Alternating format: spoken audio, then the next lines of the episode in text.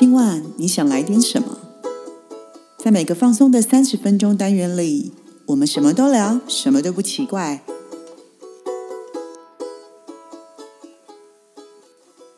以上活动由伊登时尚生活美学提供，更多活动讯息请参考官网或粉专。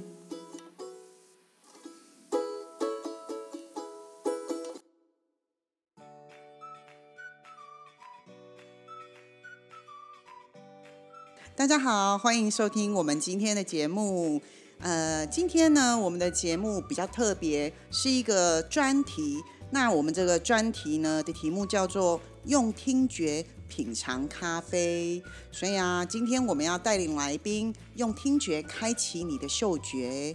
那我们今天呢，非常的荣幸邀请到了，哎，这个也是我的咖啡老师。对，我们先欢迎伊森老师。Hello Grace，Hello，大家好，我是 Eason。嗯，呃，一行老师，我们知道他对于咖啡呃非常非常的专业，而且医生老师长得很漂亮，对，所以我今天不仅开启了听觉，开启了嗅觉，我也开启了我的视觉，是不是？谢谢你。我们这一次的专题，呃，我们会分成上集跟下集，对，因为其实咖啡的世界其实真的是又深又广，而且其实现在咖啡它其实可以跟生活美学结合在一起，这也是是为什么我们今天要邀请医生老师。来跟我们大家分享，所以各位听众，请你一定要张开你的耳朵，这两集其实非常非常的珍贵。那我们首先呢、呃，我想要先来请教一下医生老师，是医生老师其实是国际的精品杯测师，是的，对。那因为我们在市场上有听到很多人都说他是咖啡师，咖啡师。那我想要先跟老师请教一下，国际精品杯测师，它是一个什么样的背景？呃，杯测师应该来说，在这五年内，嗯呃，在台湾比较大家都听过。那这个的缘起是因为，呃，从美国精品咖啡协会开始制定了一个对于咖啡评鉴的一个机构。那呃，主要是要培养出可以用一套呃国际的标准去评定咖啡的品质，嗯，啊、甚至它的后处理，然后甚至帮他呃区分开来它的级别，然后甚至我们以前常说三个杯测师杯测过的呃咖啡豆，甚至可以决定它的价格。那主要的杯测师的呃用法在在于这里，跟一般。呃，我们走进咖啡馆，然后呃看到一个咖啡师站在那里冲煮咖啡，是呃两件事情。那呃，这个机构除了它有发展杯测师的认证以外，那当然它还有另外一个是否真的萃取咖啡的专业人员，呃，他所呃认证的一个叫呃金杯师，嗯，啊、我也呃拿了这个认证。那甚至这几年有很多出现，譬如说烘焙师，因为咖啡豆它需要烘焙嘛，对。呃，它不是说树上摘下来就可以喝的，对，它有透过非常非常多繁琐的一个处理过程，甚至烘焙，还有一个烘焙的焙度标准，然后才会到咖啡师的手上，利用所有呃标准的萃取，呃，甚至浓度，甚至口感，甚至再细分一点的温度，甚至水质，嗯，然后冲煮完之后送到你面前这一杯漂漂亮亮的精品咖啡。哦，所以其实杯测师它跟咖啡师更不一样的地方是，其实杯测师它更可以决定咖啡豆的价值。它不仅仅只是冲出一杯好咖啡而已，它在这个背后的故事跟每一个咖啡的生成，跟你要决定这个咖啡它的价值。呃，它的一个过程，应该是说，杯测师比较倾向于在做咖啡生豆评鉴。嗯，就像呃，我们举一个例子好了，台湾的农业非常的发展。对，那譬如说我，我我曾经跟朋友呃上梨山去采了水蜜桃，嗯，那呃，我们如何知道它的甜度？它有一个科学的方式，甚至大小，然后我们会透过一些仪器，嗯，然后呃，味觉这件事情，我认为是非常非常主观的，嗯。所以美国精品咖啡协会才在呃，我如果没有记错，在一九七四年才开始制定了这个呃标准的法规，透过我们评鉴非常非常多的关卡。呃，如果都通过了，甚至分数有到达八八十分以上，我们才可以称为它叫精品咖啡。那市面上很多人认为说。不加糖、不加奶的咖啡就是精品咖啡，其实是不一样的。呃，所以我常说一句话，就是黑咖啡不等于精品咖啡，但是精品咖啡它一定是单品的黑咖啡。哦，所以其实这一切还是会取决于你有没有呃经过杯测师他去筛选，然后最后出来的结果嘛。难怪。咖啡它可能一杯有四十五块，一杯也有四百五十块的，没有错，差别就在这个地方哎。是，那这个要花很长的时间去训练吗？呃，我觉得因人而异吧。那精品咖啡比较细分来说，我觉得从品种，甚至非常清楚的标示产区，然后甚至它的海拔高度、它的后处理，它是谁，它从哪里来，嗯啊。这个层层的关卡才会到我们的手上。当然，在呃运送的过程也是非常非常重要的一个环节。那早期呃我们所听的比较多都是咖啡是非洲地区的大产国。那但是因为这二十年来蓬勃发展在精品咖啡这一块上面，所以甚至在我们台湾的呃大概。中南部也栽种了非常非常多的精品咖啡，有一些咖啡庄园。是的，非常非常好玩。我也曾经带学生去过。那这个呃，我觉得是一个趋势，一个流行。那为什么呃，假设我们十年前跟人家说，哎，我的咖啡馆没有卖意式咖啡加糖加奶的拿铁，可能所有的人都往外走了吧？嗯嗯。但是这几年你看，呃，独立咖啡馆、自烘店。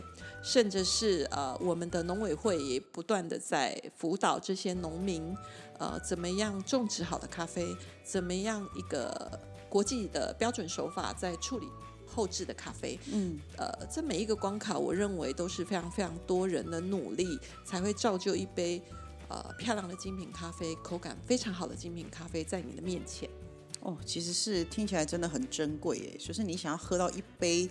其实很好的咖啡，其实背后有非常多的人一起在努力的心血，对不对？然后甚至有很多感人的故事，所以它才会是一个非常值得喝的咖啡。呃，是的，没有错。哦，那老师是不是有什么样的因缘际会，才会让你哎去想要去成为一个呃国际精品的杯测师？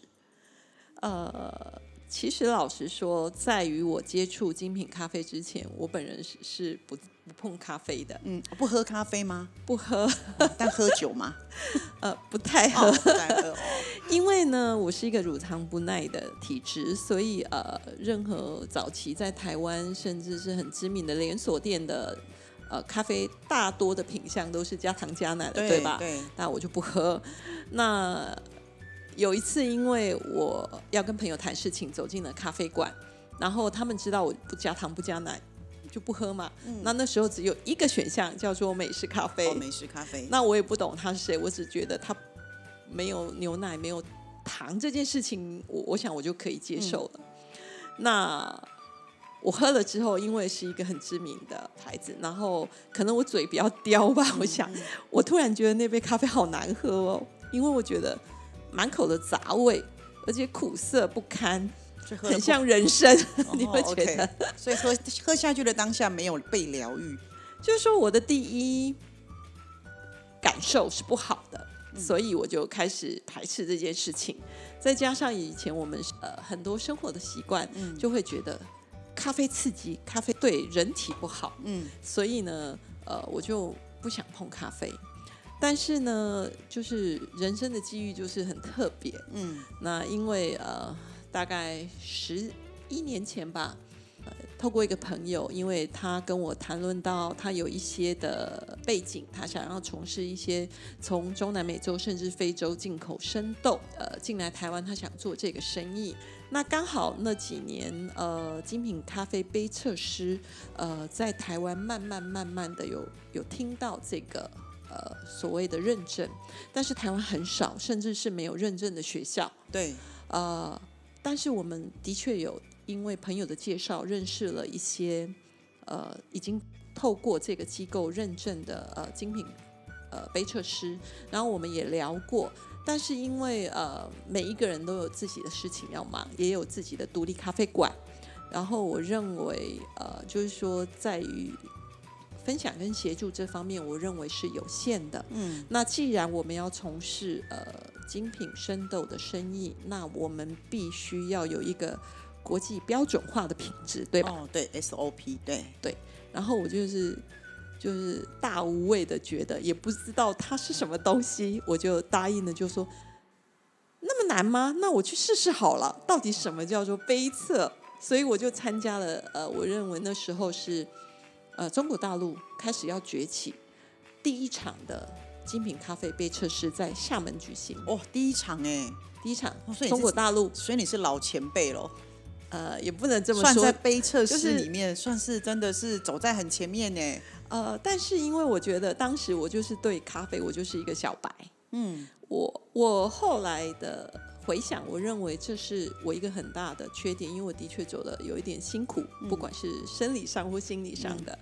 但是我觉得也还好，我是个小白，因为呃，当时有一些朋友就说你挺好的，你没有被不好的咖啡污染过，哦所以你是全心敞开你的心扉去接受这样的训练跟课程。哦，所以我觉得都有好有坏。然后我去参加了，的确，我觉得就大开眼界，而且非常非常的辛苦，因为那时候的机制还是呃从美国有考官过来，嗯，考试之前的集训。然后，因为全部是英文授课，但是现场当然会有呃即时翻译，然后还有一些我们国内非常非常棒的老前辈的教导，然后我就开启了这个杯测师的呃旅程。但是我一直觉得，很多人问我拿了杯测师之后对你的改变是什么？嗯，我觉得对我的改变应该就是说，我认为这是一个起点。我没有觉得我拿到之后我就变成杯测师了耶。嗯，我觉得我不懂的地方还是很多，所有咖啡的一切对我来说都非常非常的新奇，而且我有极度的好奇心。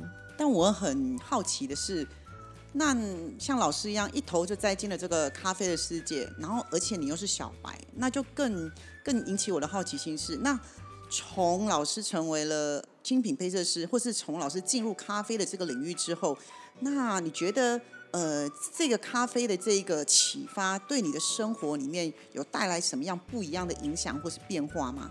因为你刚刚有说嘛，你喝到了第一杯咖啡，其实你觉得是不开心的嘛？那事后呢？对，呃，因为我接受了这个北测的训练，甚嗯至考试之后，我得到了非常非常多的专业知识，甚至打开了我的我所谓的视觉旅程。嗯就是说，当时很多的国家，譬如说厄瓜多，我只听过它的玫瑰很漂亮，嗯，我不知道它有产咖啡。咖啡豆，譬如说嗯刚果，非洲的刚果，我只知道大猩猩、金刚从那里来，但是我从来没有。当然，我们到非洲的几率是当时是比较低的。那甚至是我觉得很多特别的国家，甚至也门，哦，也门，我只在书上看过它，还有买过它的胡椒粉吧，诸如之类的，我会觉得非常非常有趣。然后在我的生活里的影响，应该就是说我一头栽进这个精品咖啡。当然，还有一个非常非常重要的因缘，就是我拿到精品呃咖啡杯测师的资格之后，其实老实说，我也不知道我要干嘛。嗯，我只是觉得这是一门还蛮有趣的功课。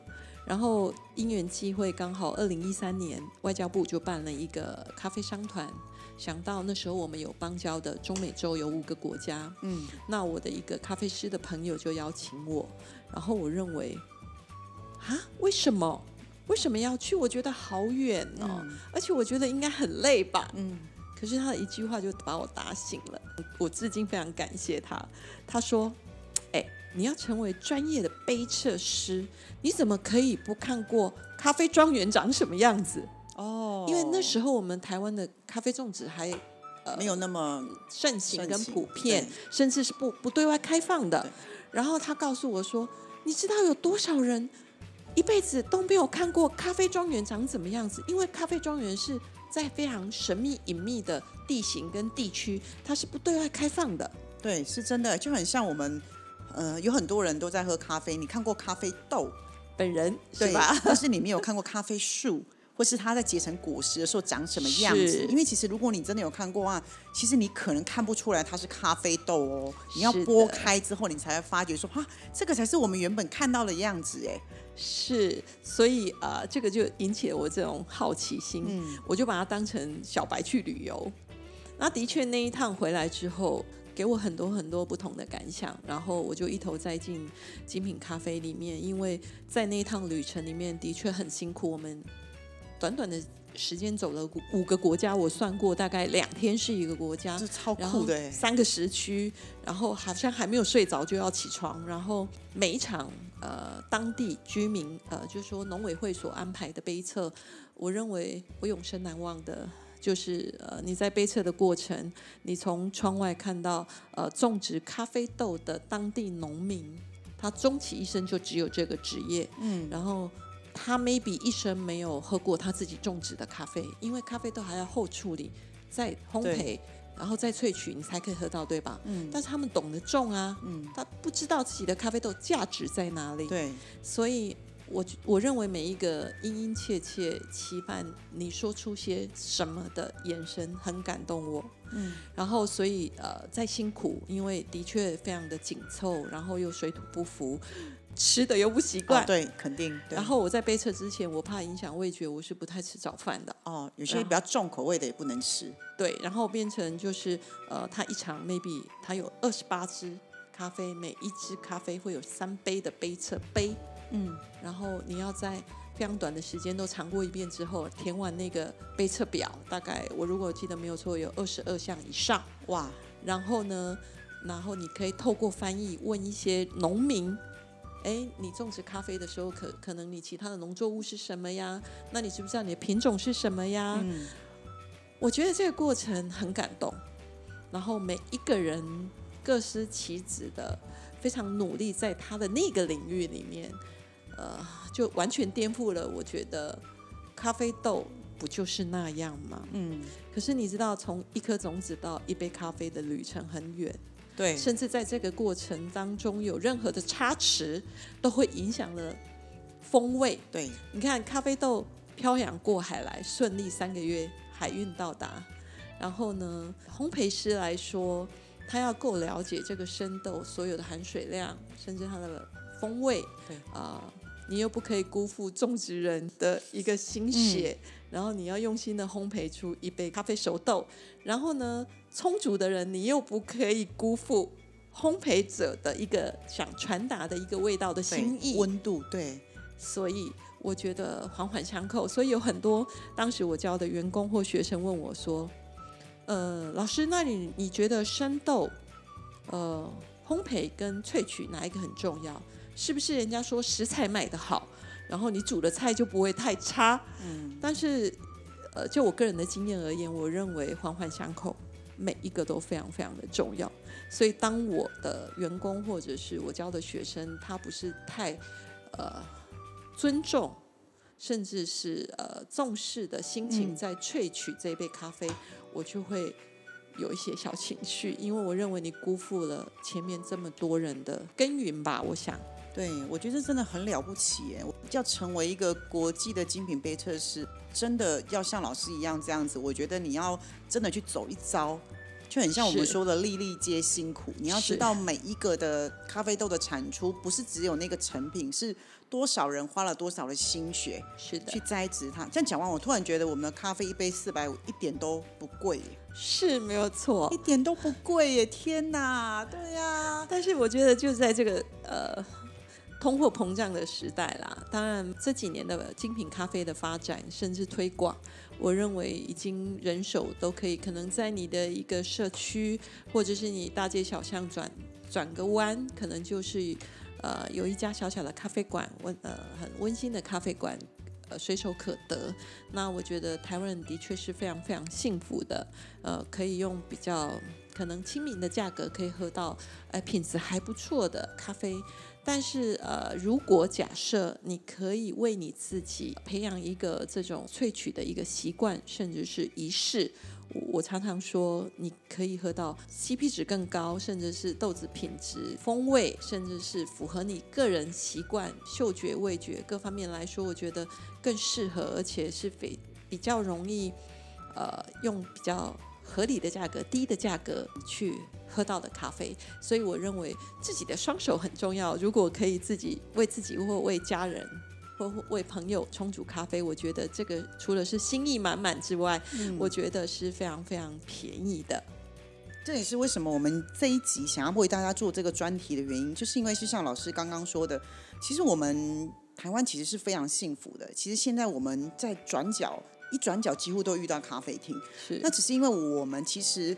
呃，如果没有经过刚刚老师这样跟我们聊过的时候，其实大家不知道原来一杯咖啡它的来历是这么的大。那其实我相信，其实很多听众朋友都会非常的想要清楚的、更清楚的知道，那到底呃我点的这一杯咖啡它到底是什么样的来历？那我到底要怎么样去为我自己点一杯咖啡？然后再来是最后甚至可以学到我怎么样能够为自己冲一杯咖啡，冲一杯好的精品咖啡。那我们。呃，刚好在下一集的时候呢，就会帮大家介绍一下市场上我们都会有的一些咖啡。那其实老师刚刚讲到的几件事情是咖啡，老师一头栽进了咖啡这个世界了之后，其实因为你看到每个人背后所付出的东西，当然也开始影响到你对于咖啡的态度跟价值，然后进而影响到了生活。是，就想要问一下老师啊，因为其实呃，咖啡好像呃，在我们现在的市场上是几乎啦，大家都多少会喝。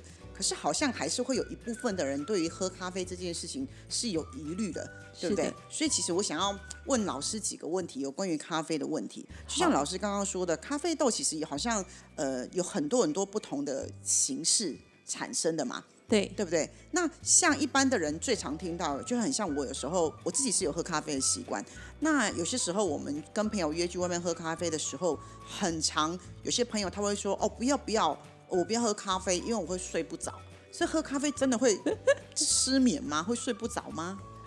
这个是我呃进入咖啡世界最常听到的一句话。是不是？我自己都很好睡。哎，跟老师帮我们解答一下。呃，应该这么说好了。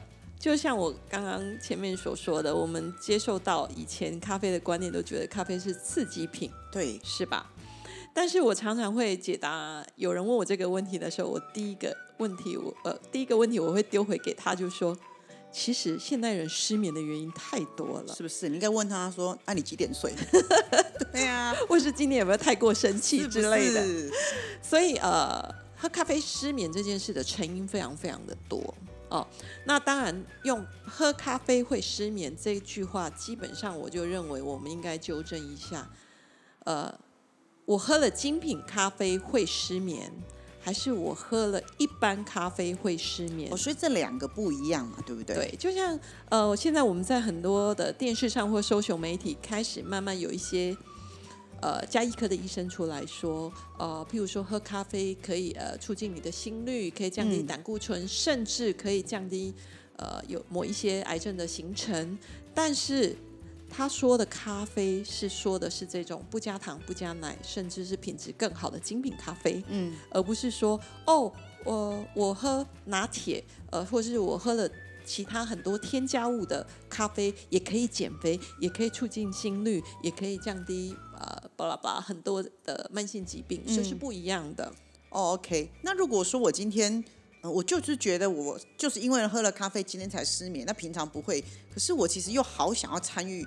咖啡的世界，那老师有没有比较建议的时间？就是说，如果我今天觉得我就是一个比较敏感的人，有没有比较建议的？OK，应应该这么来说，喝咖啡的习惯，呃，每一个人会不一样。那在我的领域里面，我目前我谈的就是精品咖啡。呃，什么叫精品咖啡？呃，除了我们常听到，就是说庄园品种，甚至后处理它的焙度，甚至它的萃取方式，呃。非常非常多的关卡，然后来到你面前这杯咖啡，呃，如果它是的确标标准准的精品咖啡，它的咖啡因其实含量是外面市售咖啡的一半哦，差到一半哦，是因为品种阿拉比卡品种的关系。那咖啡因这个东西，呃，它不是一个不好，只是你要用在对的时候。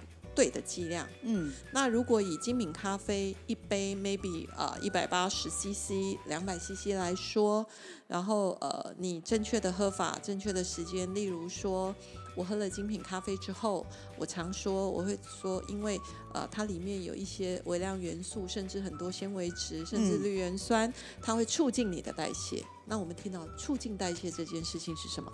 它很容易代谢掉你身上的不好物质或水分。那这个时候，呃，如果你不多补充水分，当一个人身体的水分流失多跟快的时候，你会发生什么状况？手抖心悸，嗯，是吧？所以这不是他的原罪哦，这是因为你水喝的不够哦。所以我都会告诉我的朋友，喝了咖啡你要多喝水，然后趁这个时间让他身体运转，去代谢掉。这些咖啡因正常的精品咖啡，如果以两百 CC 来说，两百到两百五十 CC 来说，大概正常人的肝脏、肾脏代谢功能正常的话，两个小时就代谢完了。所以这其中是有因果关系的嘛？那反倒你今天喝了精品咖啡之后。你又去多喝水，反倒让你的身体的新陈代谢还好了起来嘛？是。那有些人他可能就是不爱喝水，然后他只喝精品咖啡，那当然水分不够就引起了他的心悸嘛。对，然后你就口干舌燥嘛，然后你就会觉得。哎，怎么喝的咖啡不舒服呢？其实是原本就是水喝太少。是的。哦，哎，那如果这样子说的话，那孕妇们如果要喝的话，其实她应该挑选精品咖啡，那她一样可以享受很好的咖啡旅程啊。因为像老师刚刚说的，咖啡因只有一半啊，是这样吗？是的，呃，以孕妇来说，我觉得还是因人而异的啊，因为呃要看你的身体状况有没有特殊的慢性疾病，或者是你有一些。呃，比较潜在的因子，你是不能喝咖啡的。那就我的例子而言，我有一些朋友，她本来没有怀孕前是非常喜欢喝咖啡的。那怀孕之后，就是可能大家都会比较紧张，尤其在前三个月、五个月。然后刚好我有一个朋友是这种状况，然后呃，他的先生是位泌尿科的医生，他就告诉他：“哎呀，你喝的这种咖啡啊，你爱喝多少就喝多少。”哦，因为他知道他太太的身体是非常健康的，而且代谢也都良好，没有任何的慢性疾病，只是他心里会有一些担心。但是如果是我，我会建议孕妇是，我认为不要过量，保持心情愉快，然后不要改变太多你原本的生活习惯跟生活仪式。我觉得你就会是一个快乐的孕妇，快乐的妈妈吧。对啊，那如果说今天很担心的话，那就可能一个礼拜喝一杯，那你就挑精品咖啡，其实会是最安全的吧？啊，是的，对不对？哦，那其实真的这样还不错，这样子，因为我很多孕妇她本来就有在喝了，然后突然就像老师说的。怀孕之后，你叫他不要喝，其实他突然会焦虑的起来，对，没有错，然后每天都不开心。他反倒不是因为怀孕忧郁，他是因为喝不到他想要的东西忧郁。所以我才说，呃，任何身体的改变，或是你要进入另一个人生的阶段，我觉得都不要太大动作，或是太快去改变你所有的生活习惯，那会让人呃变得比较烦躁。我觉得。嗯，那所以其实就是像老师刚刚说的，其实我适量的，然后我又选择精品咖啡，那其实相对而言，对消化系统不好的人，其实它也是会有帮助的嘛。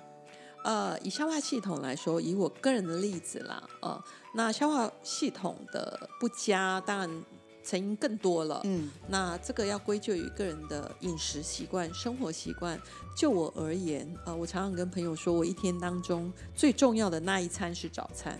不是因为我特别的养生，而是因为我的肠胃比较弱，然后我又必须用精品咖啡开启我一天的呃精神啦，然后是我一个生活的仪式，所以我在我的早餐我就会特别的注重，譬如说我绝不空腹喝咖啡，嗯，然后我一定会有蛋白质，呃，纤维的淀粉，甚至是一些纤维质下肚之后，然后我才会。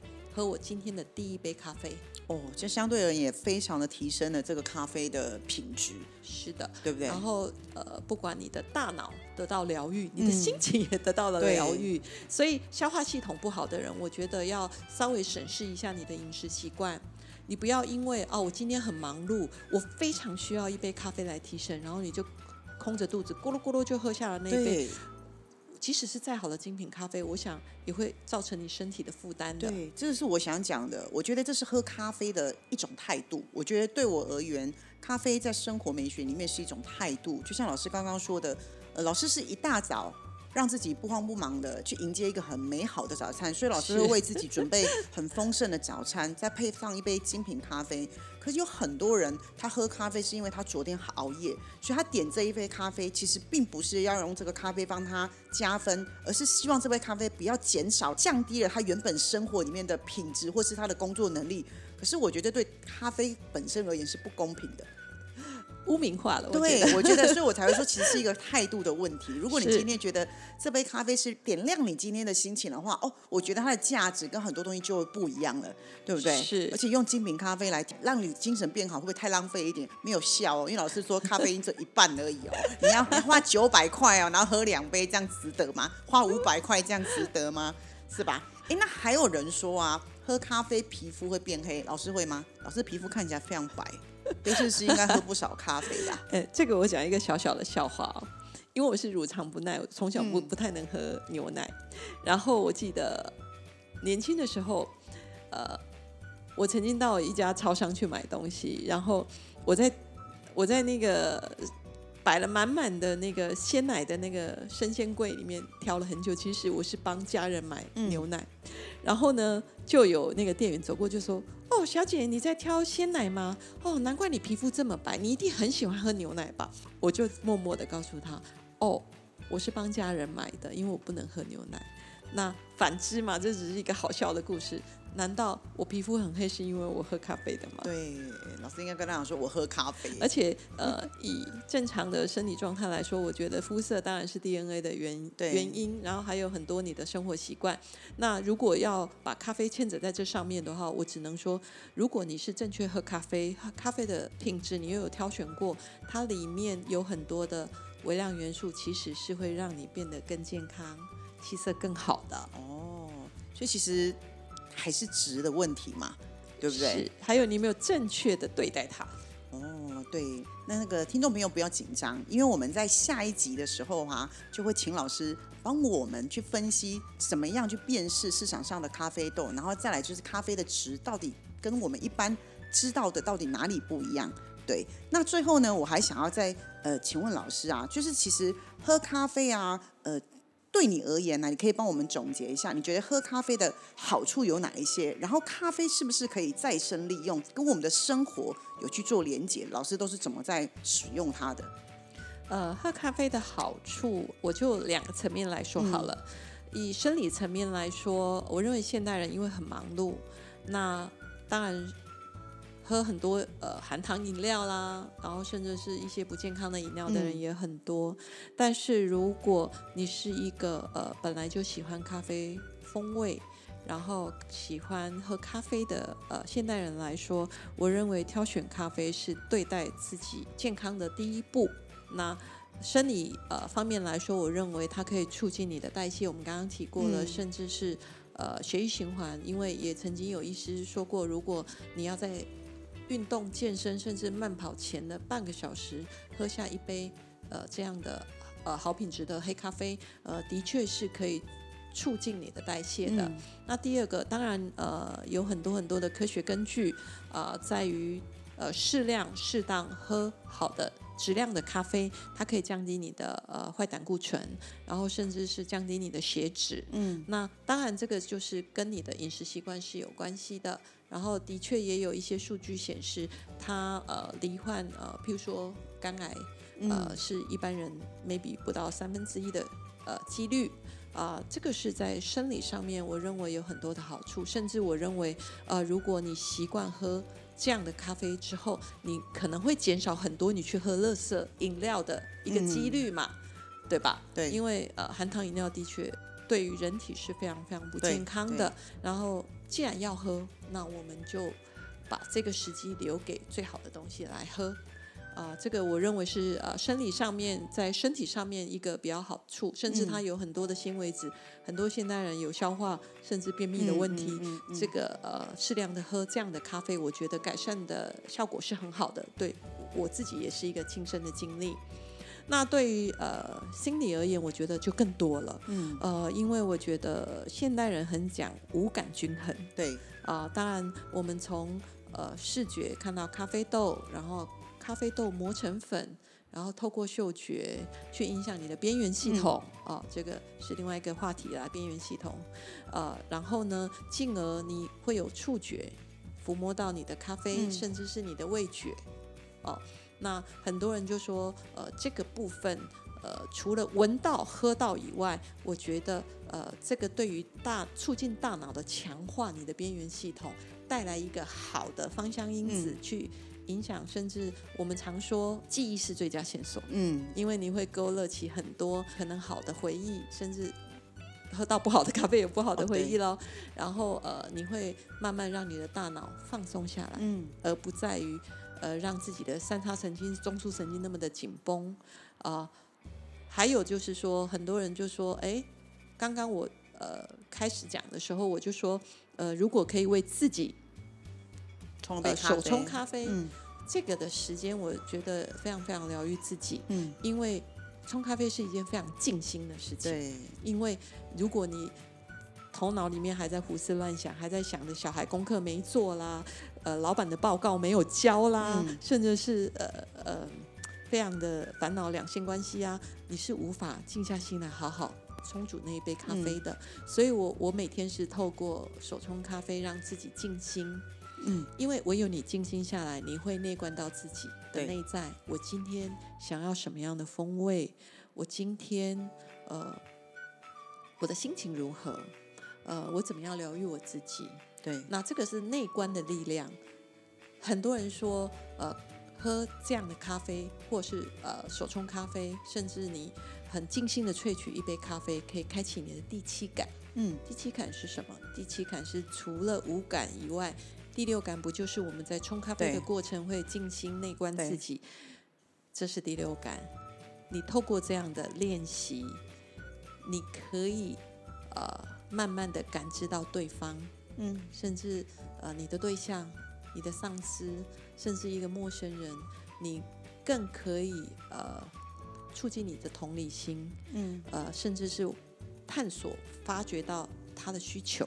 嗯，所以呃，我常常在冲煮咖啡的时候，我是会看到我的不管是朋友或客人或家人，呃，我会帮他们挑选他们适合的，现在目前需要的。所以曾经有一个学生，呃，他跟我分享，他说他曾经呃走进呃咖啡馆，然后他望了我一眼，他说：“姐姐，请你给我一杯咖啡。”嗯他并没有点品相，但是我望了他一眼，我就冲煮了一杯咖啡。然后呢，我告诉他那一杯咖啡的味道来源，甚至国家。他告诉我，他说他当时觉得非常温暖，因为那时候的他是工作非常不顺遂，嗯，生活也有一些困难，所以他喝了那杯咖啡，他觉得无比的温暖。哦，我觉得这个是咖啡师，我自己觉得啦，一个好的咖啡师应该就是这样子。就是我今天到店里面的时候，其实客人他其实不竟然可以全部了解所有的豆子，我也不知道我自己该怎么点。但我觉得一个很厉害的咖啡师，他可以根据你的故事。然后为你调制一杯很温暖的咖啡，然后进而疗愈了你。我觉得这个是非常非常厉害，也是一个很高很高的境界。那老师刚刚说的，咖喝咖啡有这么多的好处，但我自己啊，虽然不像老师这么专业，对每个豆的来源什么那么清楚，我自己每天在冲咖啡的时候，其实我很简单，就是呃，我觉得工作很忙碌，但我会透过每一天为自己呃冲咖啡的时间呢，是一个我跟自我对话、跟跟自我疗愈的过程。对，非常好。我觉得那个短短的，可能短短的几分钟之内，你会瞬间的让自己静下来，而且你会很清楚的知道这杯咖啡是你要给自己喝的，所以你会投注了很多很多的爱在那里面。是对，所以我我每天最 enjoy 在那边。老师是早上，我是下午。对我来说，吃完午餐之后，下午茶的时候，为自己冲一杯咖啡，呃，我觉得已经是一种仪式感，它已经不是一个我一定要喝咖啡，而且你根本会忘记。你要喝咖啡这件事情，你就会觉得我应该要做这件事情，然后你手就动起来。有时候我还常常是我在冲的时候，我才会意识到说，哎，我怎么走来这里在冲咖啡？就是你的已经进入那个地方了，神话，对对，那你会觉得很开心。那你只要冲完一杯的时候，你喝下去的时候，你都会有一种。每次喝第一口都有一种哇那种感觉，所以我其实我觉得不管我自己冲的好不好喝，我都觉得很好喝。我觉得给自己的是最好的，对对对对，一定会给自己喝最好的，所以我一定会喝精品咖啡，因为我觉得这对我来说是一个。犒赏，我觉得你自己都不奖励你自己的话，别人怎么会愿意奖励你自己？这也是我在讲，一直在讲情绪里面，你要懂得照顾自己。那除了平常我在讲情绪之外，其实呃，今天跟老师聊的原因也是希望跟大家讲，其实生活当中有非常多的事物，一样是可以疗愈你的情绪，但你必须要去了解、去学习，它才能够在带进你的生活里面跟你。融合在一起。是。那最后想要请问一下老师，就是很多人会把咖啡的咖啡渣拿来做一些利用，请问老师，这是一个呃很好的方法吗？或是老师可以教我们几个小 paper，它可以用的更极致一点？呃，一般来说，咖啡渣如果以我们手冲咖啡来说，我们就是冲过一回，对吧？那剩下的渣，呃，很多人会拿来，譬如说，我们可以呃当成是肥料。哦，譬如说你家里阳台刚好有种了一些香草植物啦，哦，植物也可以，是的。然后我会铺在上面。还有就是有一些人会呃稍微把它收集完之后，你可以呃用譬如说我们装茶叶的那个茶袋，嗯，哦，干燥之后你把它分装一点呃在那个茶袋里面，然后你可以放在鞋柜，哦，除臭，哎呀，香香的味道哎，对，那呃甚至我发觉啊。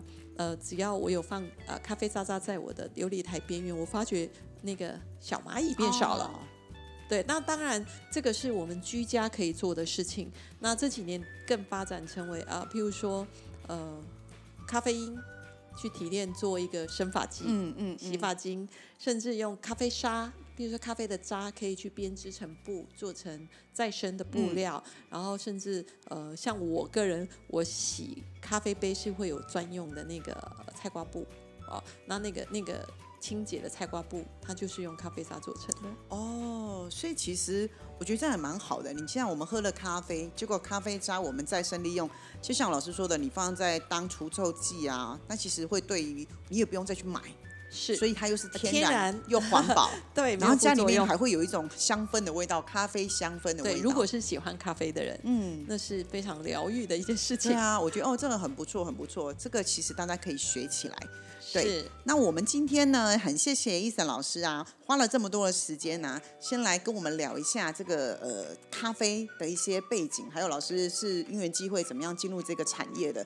对，那呢，在下一集的时候啊，我们会再请老师帮我们分享，你要怎么样为自己呃点一杯好的咖啡。那也希望下一集的时候呢，听众朋友能够锁定我们的 Parkcase。那我们今天非常的谢谢伊森老师来跟我们分享，对，请好，那我们今天的节目就到这里喽。嗯，我是 Grace，我是伊森，我们下回见，拜拜。